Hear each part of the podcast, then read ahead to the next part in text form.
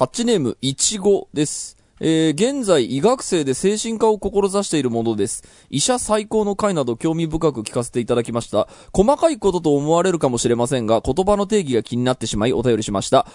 ASD イコール自閉スペクトラム症ではありますが、自閉スペクトラム症イコールアスペルガ症候群というのは一部間違っています。えー、もともと自閉症、高機能自閉症、アスペルガ症候群など様々な概念がありましたが、えーみんなに共通するのは、わかりやすく言うと、コミュニケーションが苦手ということ、こだわりが強いということです。ということで、近年はこれら全部まとめて自閉スペクトラム症と呼んでいます。えー自閉症はグレデーション、グラデーションの濃い部分、アスペルガー症候群はそれよりも薄い部分というイメージでしょうか。えーレインマンの主人公も今の診断基準に照らすと彼も ASD です。えーまだまだ浸透していない概念なので正しく広まってほしいという思いでお便りしました。えー私もあなたに会えてよかった医者最高と思ってもらえるような医者になるため頑張ります。だそうで、医者目指してる人から、しかも精神科目指してる人から、あの、こう、現代の最新の、えっ、と、概念だとこうですよっていうのは、あまだ改めてごめんなさいね。私、訂正した後ですけど、もう一度、あの、訂正していただいてですね。うん難しいですね。なんか本当に、あの、いろんな、えっ、と、上には上がいるというか、その、やね概念の上には精超概念が。せ精神科って一番こう病気か病気じゃないか問題というか、何を病気とするか問題が一番こう、こう境界線が難しい、あの、いうん。医療分野とは言われてますよね。そうですね。もともと、その、うん、僕が発達障害っていうあの本読んだ時も、なんか本当にその、病気かどうか、病気と診断されなかった部分にも、うん。あの、こういう現象があるから、これもなんか病気予備軍みたいな感じでちゃんと認めていこうみたいな感じの本だったので、うん。まあこの辺は本当線引き難しいんだなと思いますけどね。変化するでもなんかねうん。こういうさ、あの、ちゃんと時代に合わせてさ、こう、医学もアップデートしていくわけじゃない、うん。あの、で、それがあるからさ、やっぱ、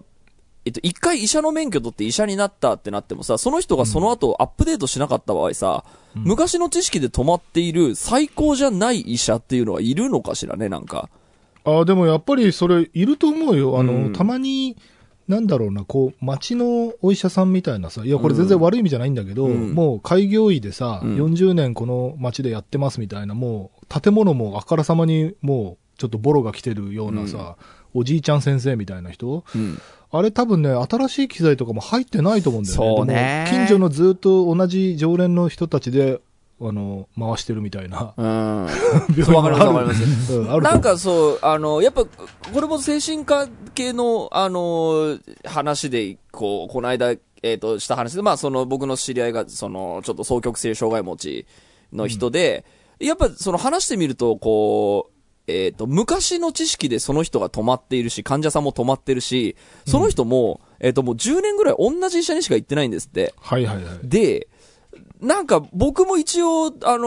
ーこう少なからずちょこっと勉強した口ではあるから、うんいや、これ医者変えたらもっとうまい薬をちゃんと出してくれる医者もいるのではって話聞いてるとちょっと思って、確かにな。ね、なんかこれって、あの、医者だけじゃなくてさ、よく聞くのが、あのー音楽でもさ、アレンジが昔の、えーセンスで止まっているとかさ、うんあと、レコーディングエンジニアか、ミキシングエンジニアがさ、あのー新しいものにアップデートされてってないみたいな、はい。えー人もいるみたいなのあるじゃんね。うんうんうんなんかそういう話を聞くとさ、こう、あのー医者とかもさ、なんか定期的に、えっ、と、もう一回試験を受けて、えっ、と、更新させるみたいなの、昔なんかニュースでなんかそういう、そうさせるべきみたいなのがなんかあったような気がしたんですけど、あながち、なんかそういう人たちの気持ちもわからんでもないなっていうのなんかね、だから本来なら、その、それこそその、今のエンジニアさんとかうん、編曲の話で言えば、その、まあ古いっていうか、ある意味、その絵は一つのスタイルとして、ああいう音だったらあの人だよって言って、うん。そういう音を求められてる時に、あの、依頼が来るっていう可能性もあるだろうし、うん。で、あの、やっぱり、なんだろう、ついていけてないってことによって仕事が減っていくみたいなところで、じ、なんていうの？自助努力で、うん。あの、アップデートしていこうとか、そうん。のアップデートできなかったから仕事がなくなったみたいな感じで、淘汰されていくべきうんところが、そのお医者さんが、もし残れてるんだとしたら、それはやっぱりその、えっと、判断基準が曖昧、なんかビジネスとして成立してる分野じゃないじゃないよ、うん。医者っていうのは、うんうん。その、病気とか怪我の治療に行くところだから、うんよしあしみたいなものであんまり淘汰されてないんだと思うんだよねうん。。なるほど。で、よくあの、それこそ最近だとグーグルとかでさ、うんあの、お医者さんってね、特にね、星がめちゃくちゃ低くつきがちなああ、そう、俺いつも思ってる。なんか近所の病院とかはい調べるとさ、2.2 本当とかさ。すげえはい超低い。で、やっぱり、そのクレーム見ると、もう罵倒がすごいわけよ。その、なんか予約してんのに待合室で1時間待たされたとか、わかるあの、医者が親身になってくれないとか、で、結構星1とかバンバンつける感じなのね。わかるわかる食べログとかに比べるとかなり厳しめうんで。で、でもそれでも、なお、なんていうの、潰れないっていうのが、おそらくやっていけてるってことじゃん。まあそうでしょうね。うん。だからそのレコーディングエンジニアさんとかと違くて、そこは、あの、そんなに罵倒されててもやっていけるんだ、やっていけるほど患者がいるんだってことなんでね。まあそう、やっぱ近場に行きますからね、お医者さんっていうのは。あとまあそその、それまでの、えっと、医学で治せる病気もたくさん、なんかな、なんならそっちの方が多いと思うんですよ。まあまあそうね。だから、処方あする薬絶対決まってるとそうね、ここもあるもんの病気だったらこの薬っすねっていう症例が多分ほとんどだと思うんですけど、うん。えっ、と、じゃあもしそのアップデートされてない、まあ、でもなんか医者の方ってなんか定期的になんか勉強会とかなんか行ってるみたいな話はよく聞くので、まあ、うん。きっとみんなどの医者、お医者さんも多分やってんだとは思いますが、うんうん。あの、新しいその、しえっ、と、なんか、えー治療法が出てきたとかさ、例えば、ほら今、うつ病は頭に電気流しゃ治るみたいなのがさ、いよいよ、その、なんか一周回って、また昔みたいな感じの。いや、そうなのよ。聞ここれが、まあ、俺もなんか5、5、6年前ぐらいから、あの、そろそろ日本にも、まあ、海外ではなんかちょこちょこ、あの、症例があるらしくて、うんそうそう来んじゃねえかなと思ってたんですけど、なんか、ほまあ、本当にその、治療法としてちょっと、えっ、と、可能性があるかもっていうので、取り入れる、その医者とかもあるみたいで、まあ、そういうさ、えっ、と、治療法がアップデートされていくっていうこともあって、昔まで、までには治らなかった病気が治るようになるみたいな、えはいはい。多分まあこともあるだろうから、まあ医者にせよ、その患者にせよ、うん。えっ、と、なんだろう、昔の知識で止まってると、なんか治し方も、えっ、と、ちょっと正しい治し方を見つけられないのかなとも思ったりして、うん。まあもちろんだからその医者がどうとかっていうよりかは、その患者であるまあ我々ですよね。あの、ね。ちゃんと、あ、これはこうやって、えっ、と、現代の知識で、えっ、と、対処すればできる、あの、ちゃんと対応できるんだっていうのは、まあ、前の放送でデラさんがおっしゃってたことに近いですけども、うん。今だったらそれ直し方あるよっていうのは、ちゃんとね、探したり、いろんな人の意見を聞きに行ったらちゃんと見つかるのかもなとも思うので、まあ、この医学生の方ね、精神科目指して、志しているということで、ぜひね、あの、良い医者になって、タッチ、せい、なんだ、メンタルクリニックみたいなタイトル、病院にしてほしいですけどね。頑張ってほしいです。頑張ってほしいです。ということで、今週も始めます。はい。田代智和と。田淵智也のタッチレディオ。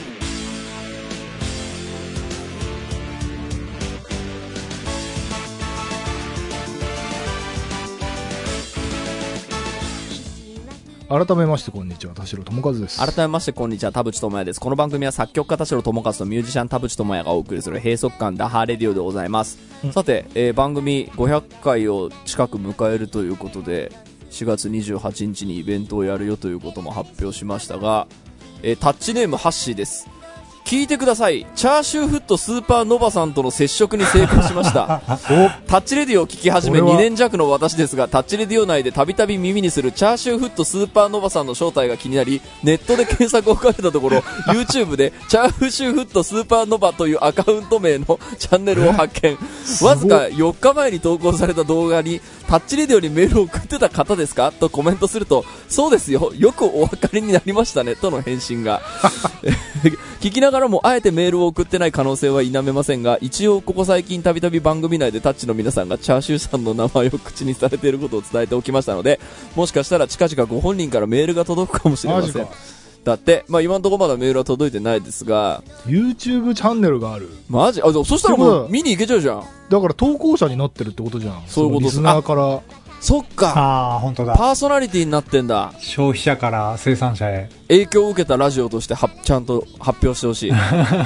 すごい、確かにね、何百万再生みたいになった時に、なった時にね、うんあの時、あのラジオ聞いてましたって言ってほしい。えー、なるほど。なんかさ、わ、わかんない？この人がさ、だから、えっ、と、4月28日のイベントのチケットをさ、まあ、うん。えっ、と、有観客で来てるか、えっ、と、配信で見てるかちょっとわかんないけど、うん。見てる場合、ど、どうします？どうします？いや、なんかさ、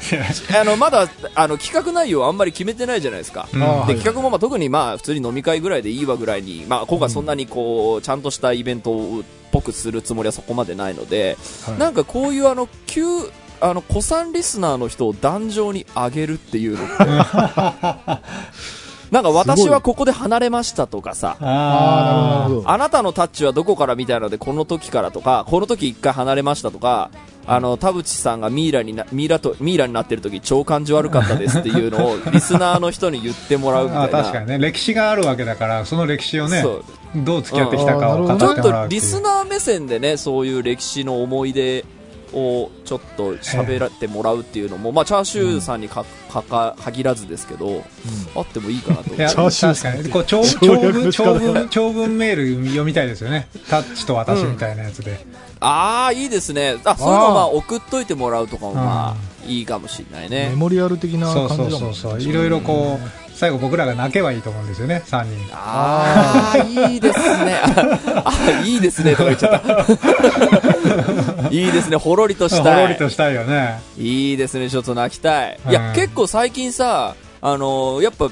こうメールとかでさ、うるっとくるのあんのよ。の、あーわかるわかる前、あの、状況に対するさ、うん僕たちがこう、コテンパンにしたメールあったじゃない。まあやっぱりすごくこう、励まされたっていうのもあってさ、ねうんやっぱ、うれ、ちょっと、グッときちゃうよね。なんか、もうこ、これで本当みんな調子に乗ってあの人生相談とか、こう、あの、やってくんだなって思ったよ。そうそうそうそうこれでどんどんき競争になっていくんだよねそう、いい気になっちゃった。そうそうそうっていうのがあって。ちょっとこれね、田代さんもちょっと後で渡すから読んでほしいな。あ、読む読む。うん、すごい素敵でしたよ。ということでですね、今週もタッチメールを読みながら進めていきたいと思います。今週も30分間あなたの閉塞感をダハダタッチ。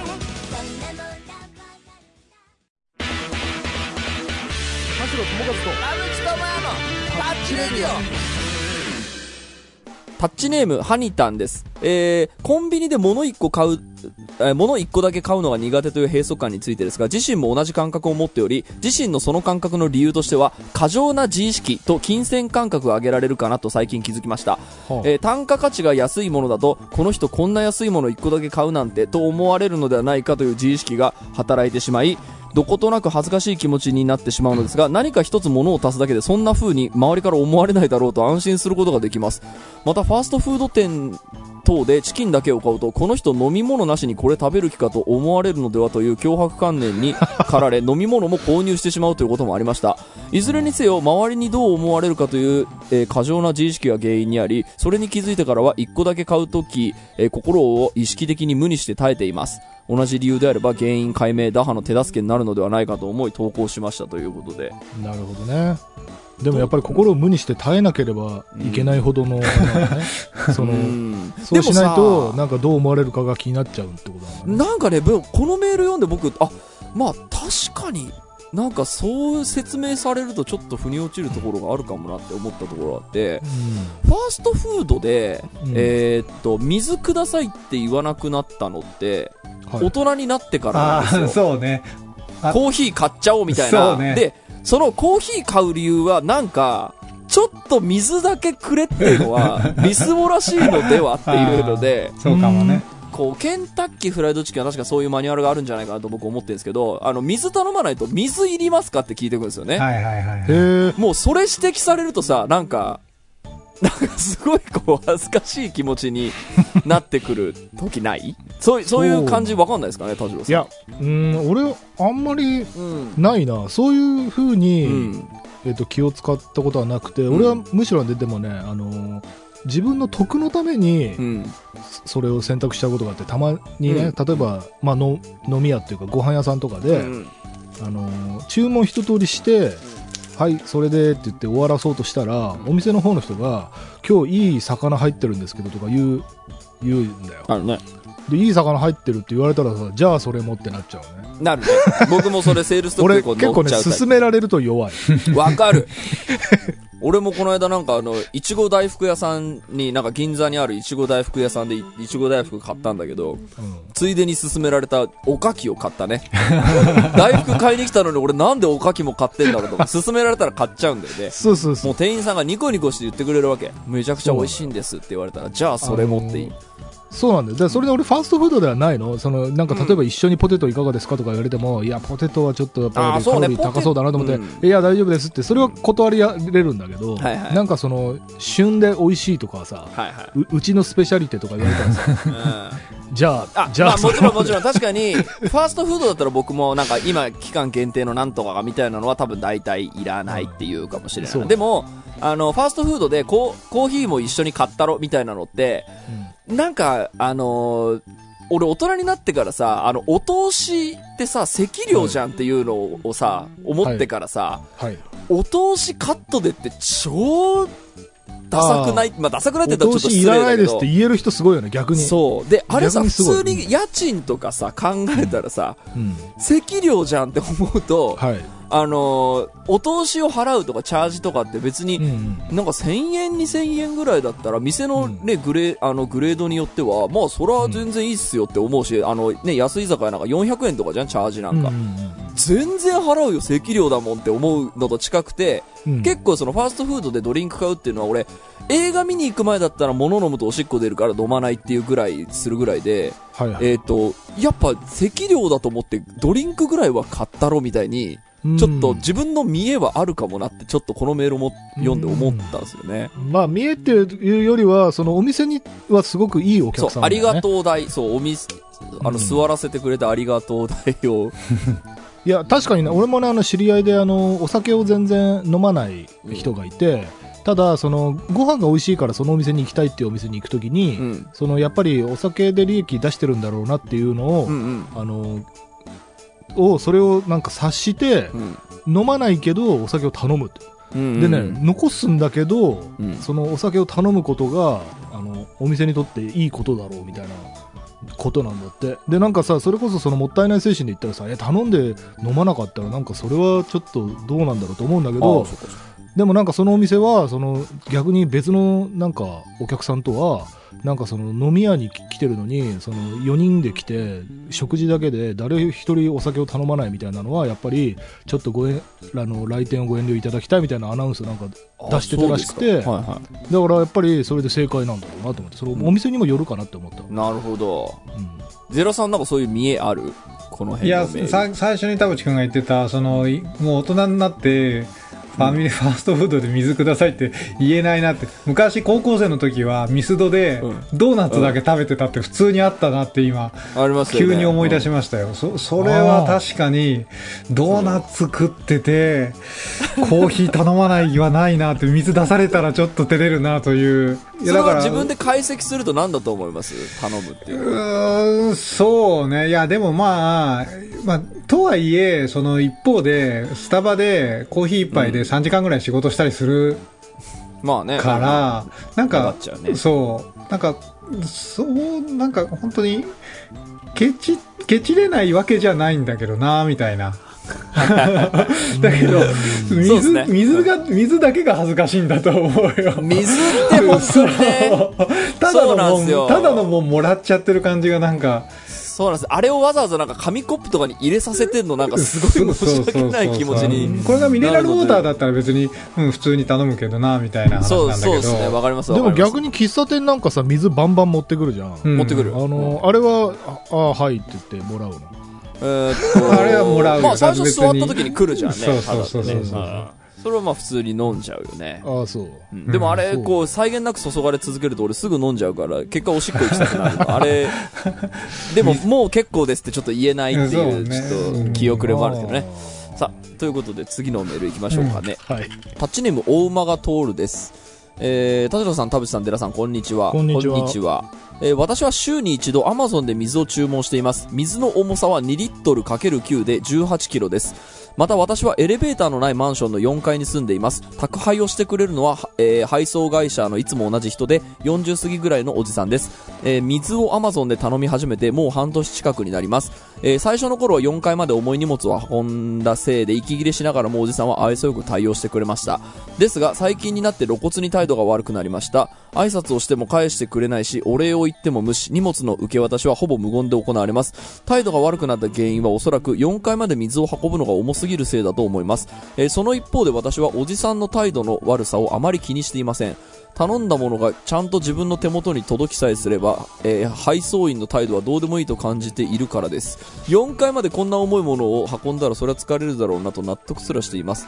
ですが最近ふと思いました。ひょっとしてその配送員はあえて態度を悪くすることによってサービス自体の印象を悪くし、私に水の注文をやめさせようとしているのではと。えーおじさんは配送会社の社員です。えー私が Amazon で水を注文しようがしまいが彼のお給料に影響はないだろうと想像します。すると疲れる仕事はない方がいい。だから自分の身を削って私がサービスを利用するのをやめさせようとしているのではないかと思いました。えーですが私はそれぐらいのことで水の注文をやめたりしません。えもし私の想像が当たっているとしたらおじさんは間違った努力をしていることになります。私の考えすぎでしょうか単にうちへの配送にイラついているだけならいいのですが、点々点。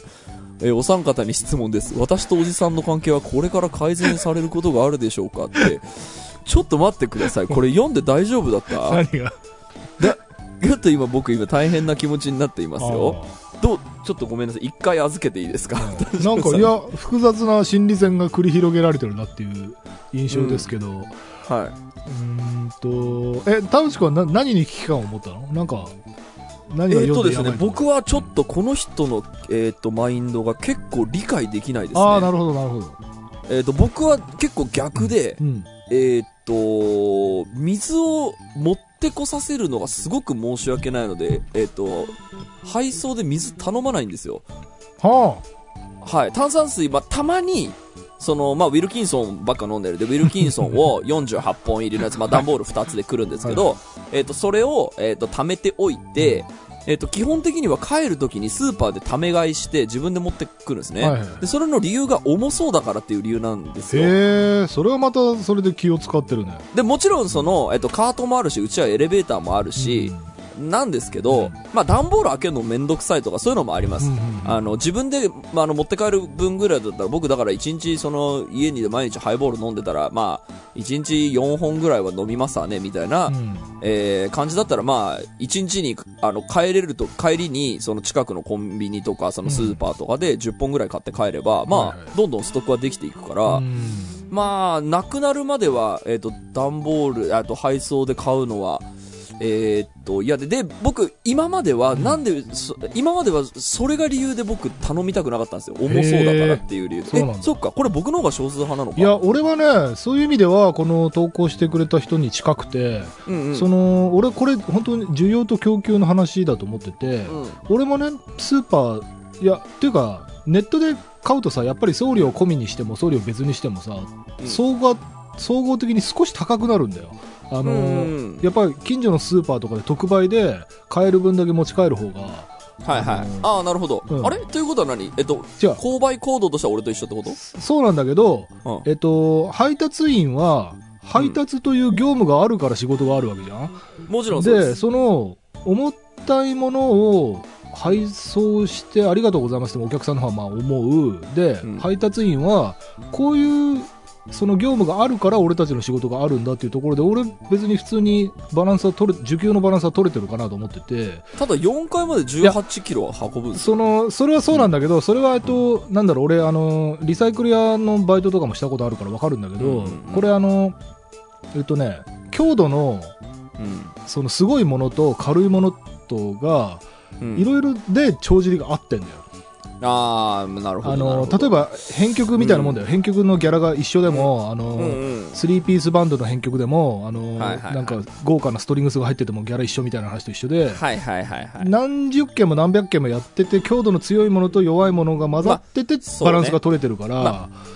そうね。逆に言うとだって軽いものの配達だけっていうことは多分ないわけじゃない、はいはいはいはい。そのでなんならそのなんだろう配送業者自体の存続の危機にもなってくると思うんだよ重いものは運ばないとかなってきたら、うんじゃあもう配送業者なんかあいらねえわそってなっちゃうから。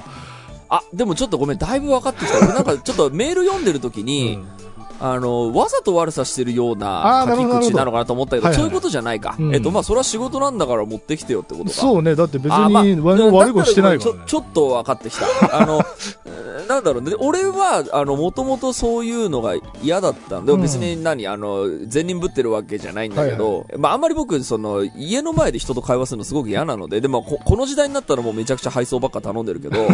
まあ、そもそもあの、玄関口で、あの、人と喋るの、あの、苦手なのよ。はい。あの、オートロックなんだけどさ、はい。これ強盗かもわかんないじゃん。まあまあそうね。なんか、もういつもあの、開けた瞬間殺されんじゃねえかと思いながらこう 開けてるところいやでも俺もそういうの、ちゃんとあれだよ。あのーそのほら注文したアマゾンなり楽天なりなんかその、うん。それの配達のお知らせと照らし合わせたりはするよ、なんかよくわかんない人の時は出ない、うん。で、そのね、あのーじゃあ、ちょっとおじさんの方の立場を見て考えてみると、まあ、態度が悪くなってるように見えてて、実際態度悪くしてるのかもしれないですけど、えっと、気にしてないんだったら、別におじさんの態度が改善することに期待する必要なくないですか？そうね。その最後にさ、これから改善されることがあるでしょうかって書いてあるけどさ、あるわけないじゃん。その態度だとっていうさ、うんそのマインドだったね。その、この人の態度が悪、あ態度っていうか、この人の、なんだ、わ、が悪いって言ってんじゃないんだよ。あの、その、えっ、と、私はこう、あなたはこうっていうそのうんのがはっきりしてるんだから、いそこを、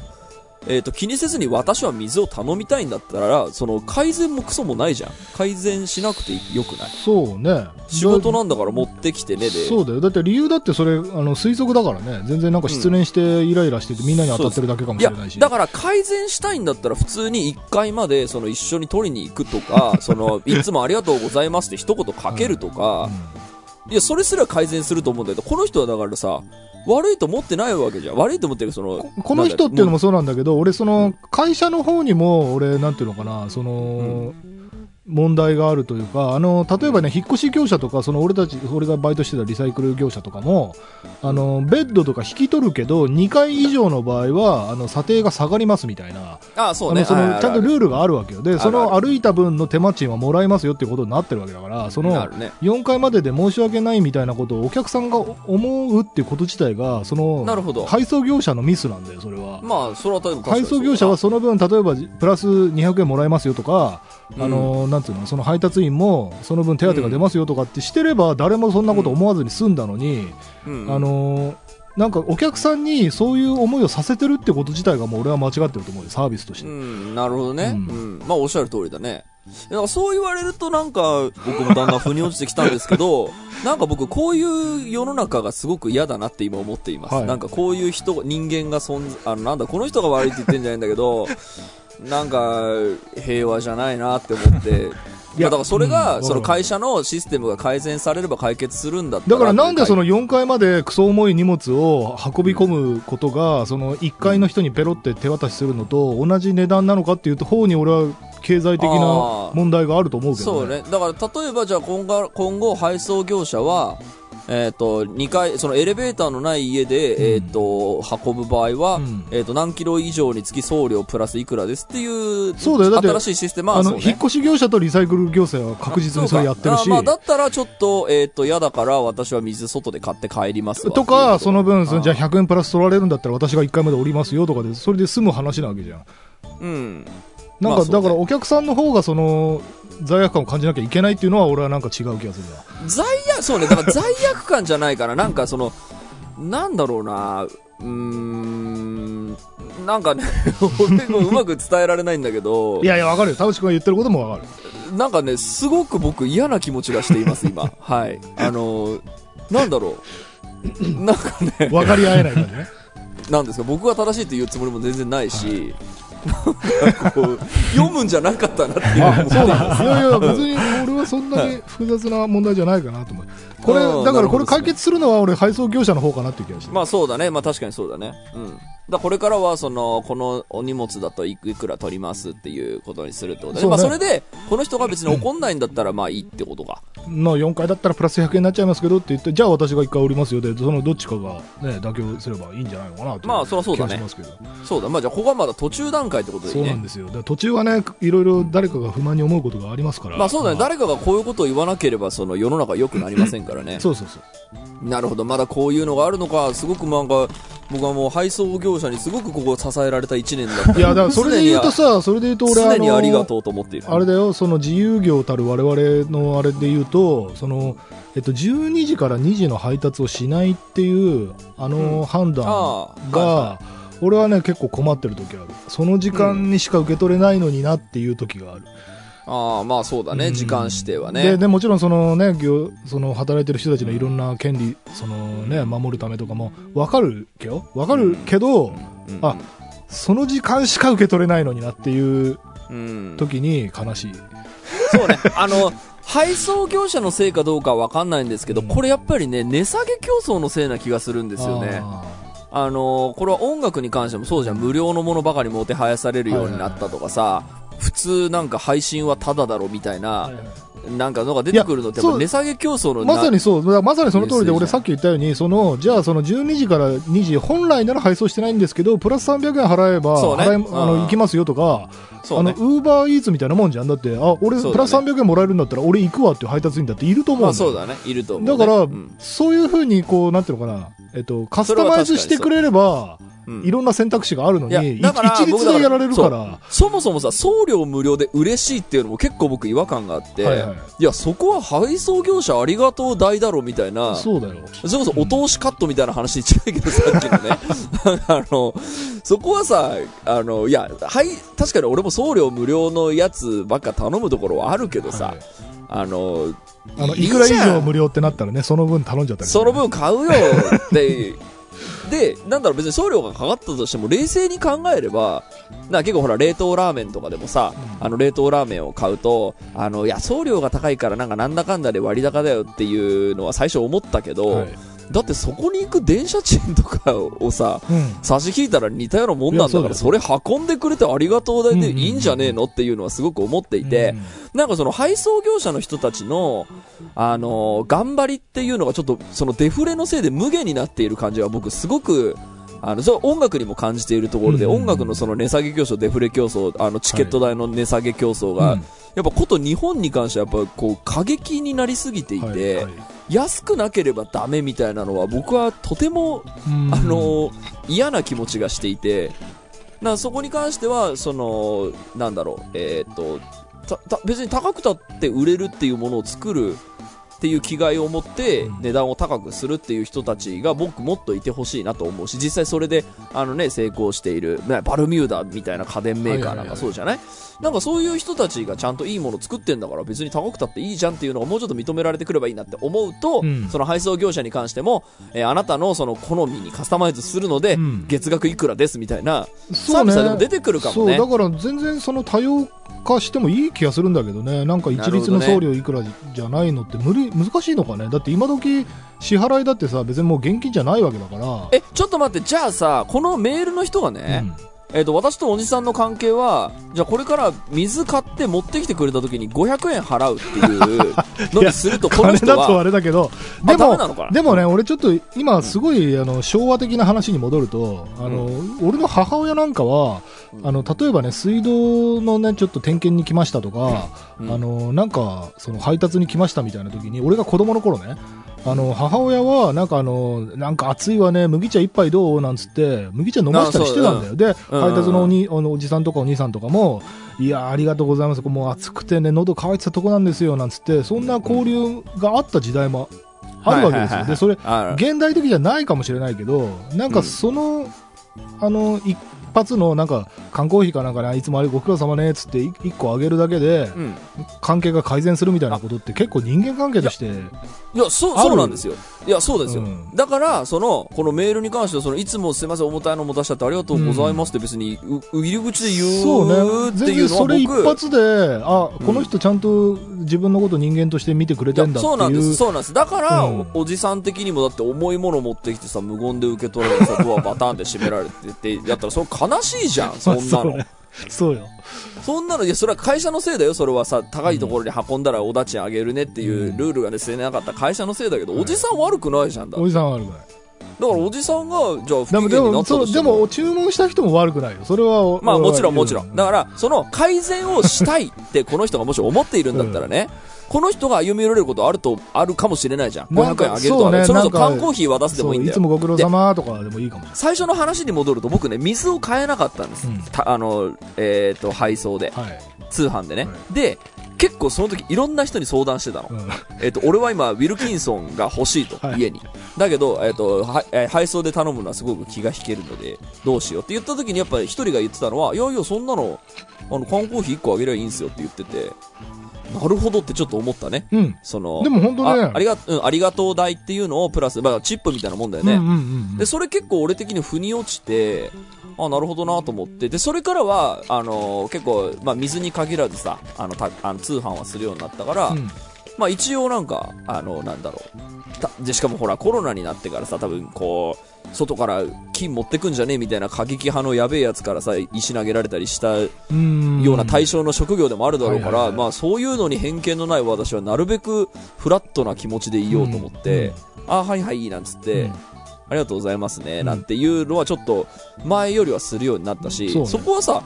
だって、ねぎらうのなんてただじゃんだって。うんうんうんそこ無言でさ、はーとか言ってさ、あの、する必要はなくない？まあそうね。だからその、今、心の中で行われている駆け引きを、普通に口に出しちゃえばいいんだよね。その、なんあ、か。そうそうそう、そうなの、そうなの。なんか、あすいませんね、あいいじゃんこれだ少女漫画みたいな4階までこんな重たい荷物毎回それやってほしいの持ってきてもらっちゃってありがとうございますねって言ったら、ちょっと違うかもしれない。だからこの人は注文をやめたりしません。水の注文をやめたりしませんって言ってるから、やめなくていいんだよやめなく。ていい。だけど、態度は僕もうちょっとあるんじゃないかなと思って、なんとなく僕最初メール読んだ時には、そういう印象を受けたんですあよ。あ、なるほど。意地悪してるよなう感じ。態度悪くし、なんか別にそこで私の態度は変えませんっていうのは、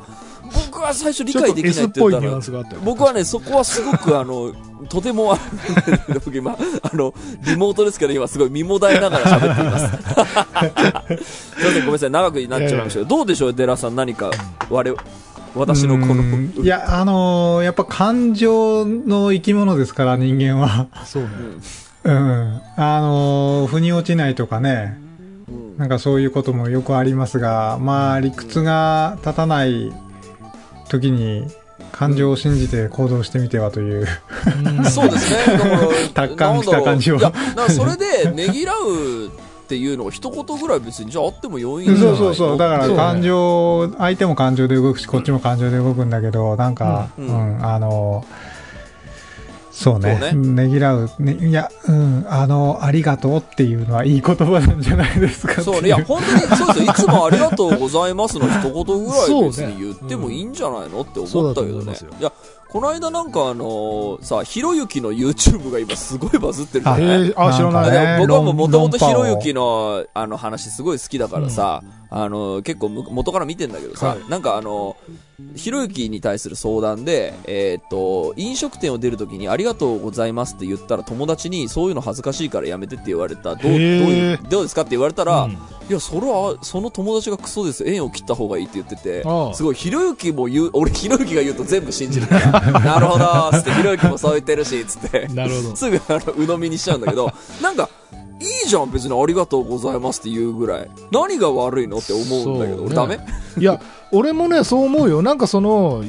えっと、言うことに対して言わない方がいいっていう指摘は、俺はなんかね、なしな気がする。その、えそうな。逆ならわかるよ。その、なんで君何にも言わないのって、ありがとう言った方がいいよっていうアドバイスは、俺はなんかポジティブな気がするよね。うその、えっと、能動的に、そのポジティブな、なんか、よ、なんていうの、影響を与えましょうっていうアドバイスは俺いいと思うんだけど、うんうん。その、ありがとうみたいなさ、まあ、サンキューでしょ？サンキューって言った人に対して、サンキューって言わない方がいいよっていうのは、うんなんかちょっと悪魔の囁き的なものを感じ。る。なんでそのポポジティブなエフェクトをうん。制止しようとする派閥がいるのって思っちゃう。本当に今僕の中でなん1%か悪魔の手先みたいな気がする。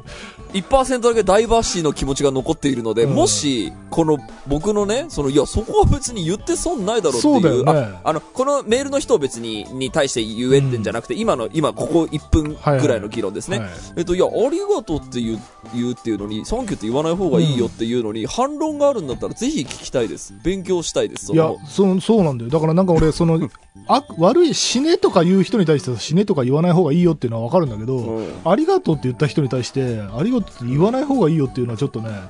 あの、悪人としか思えない。そうですね。だから僕はあの、なんだろう、あの、これややこしいのが、どんどん話ややこしくしますけど、あの、ライブの MC で、あの、一言目からありがとうっていうのは僕嫌いなんですよ。いや、おめえいい音楽やってっから見に来てんだからよ。まあアーティストの場合はまたちょっとそうそうそうなんですよ。だからそういうこの、うんありがとうって言うべき問題と、そこは言わなくても問題がごっちゃになって、はい。それがごっちゃになった、慣れの果てがありがとうって言わない方がいいよっていだって。美味しい食事をありがとうでしょ？その、本当だよカッコが省略されてるだけでしょ？それをマジ空気読めないだけだよ、それ。本当だよ。言えありがとうって言え。ね。ですよ。はい、ということで、はいありがとうございました。ありがとうございましたはい、俺らも言った、言った。はい。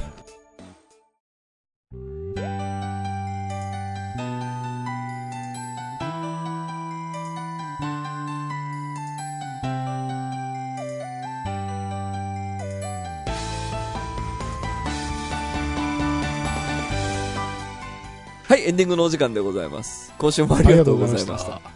ありがとうございました。すぐ言うもんね。言う、すぐ言うね。いい、すぐ言うだからいい言葉。えらい偉い。う。うんん。いや、仕事する上でも僕大事だと。もちろん別に何？あの、僕らの立場でなんだ？あの、客とアーティストとかだったら別に言わなくていいやつは言わなだくていいそれは派だけど。違う。それはショーだからさ、その、それはそうショーだから、それはのそう。うん。なんだろう。うん。例えば、世紀末のライブでさ、うんあの、お前らをなんか呪ってやるみたいなこと言ったって、それはショーなわけだから、別に本気なわけじゃないというか、その、あの、言い方悪いけど、その、だから、全部ショーなわけだからさ、そそうだよのありがとう言う言わないも含めてショーなわけだから。それとは別じゃん。その普段の。そうそうそう。だ俺、仕事に関してはやっぱ思うんだよな。なんか、俺はなんだろう、普通に何事に関しても感謝の気持ちでって思うんだよ。やっぱいいるんだよ、やっぱその、偉そうにする、偉そうにすることに命かけてる人いるよね。いる。なんか、一瞬たりといるそも、のそう、一瞬たりとも弱み見せないぞみたいな、なんかそういうゲームやってる人いる。弱み見せないぞってことなのかななんかまあ、プライドがあるんだろうなとも思うんだけど。まあそうね、気が弱い人に俺は多いと思うけどね。ああ、なるほどね。